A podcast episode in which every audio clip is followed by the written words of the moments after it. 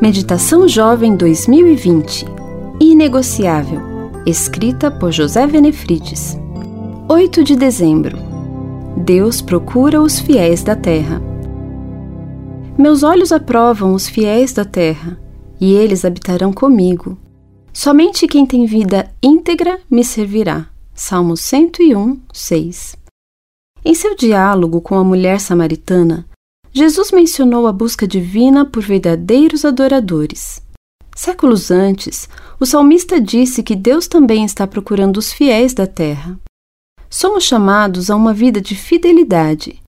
Deus sabe que não vai encontrar ninguém capacitado para isso, mas Ele capacita a quem chama.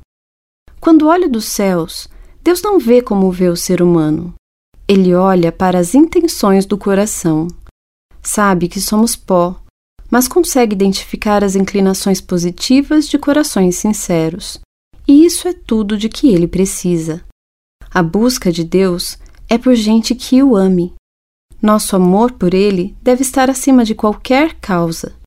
Jesus disse que nenhum relacionamento familiar ou religioso, por mais próximo que seja, poderá tomar o lugar dele no coração humano. Ele procura quem não tenha medo de ser impopular. Um dos grandes inimigos da fidelidade é o desejo de agradar. O jovem que dá muita atenção à opinião de outros e tem medo de ser criticado por sua fé se torna facilmente influenciado em sua maneira de pensar e agir. Por outro lado, quem se posiciona ao lado de Jesus correndo o risco de ser incompreendido, jamais será esquecido na eternidade. Você escolhe viver para receber a aprovação dos outros ou para receber a aprovação divina? Espero que você deseje em seu coração ouvir Jesus lhe dizer: Muito bem, servo bom e fiel. Deus busca aqueles que resistem às tentações.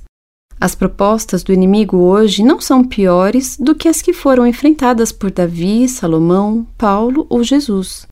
A diferença é que o acesso aos becos escuros está muito mais fácil. Na maioria das vezes, está ao alcance de um clique. Podemos até chamar todo fracasso espiritual de distração, se quisermos. Deus, porém, chama de negação da fé. Somos todos pecadores e não temos condições inerentes de reverter esse quadro. Mesmo querendo acertar, erramos muitas vezes e pecamos contra Deus e o próximo. Só nos resta o arrependimento sincero e o clamor para que a fidelidade divina seja espelhada em nós. Deus não rejeita um pedido assim e nos coloca no rol dos fiéis que habitarão na terra. Ele prometeu que a fidelidade seria uma possibilidade real para nós. Pode crer nisso. Deus é fiel.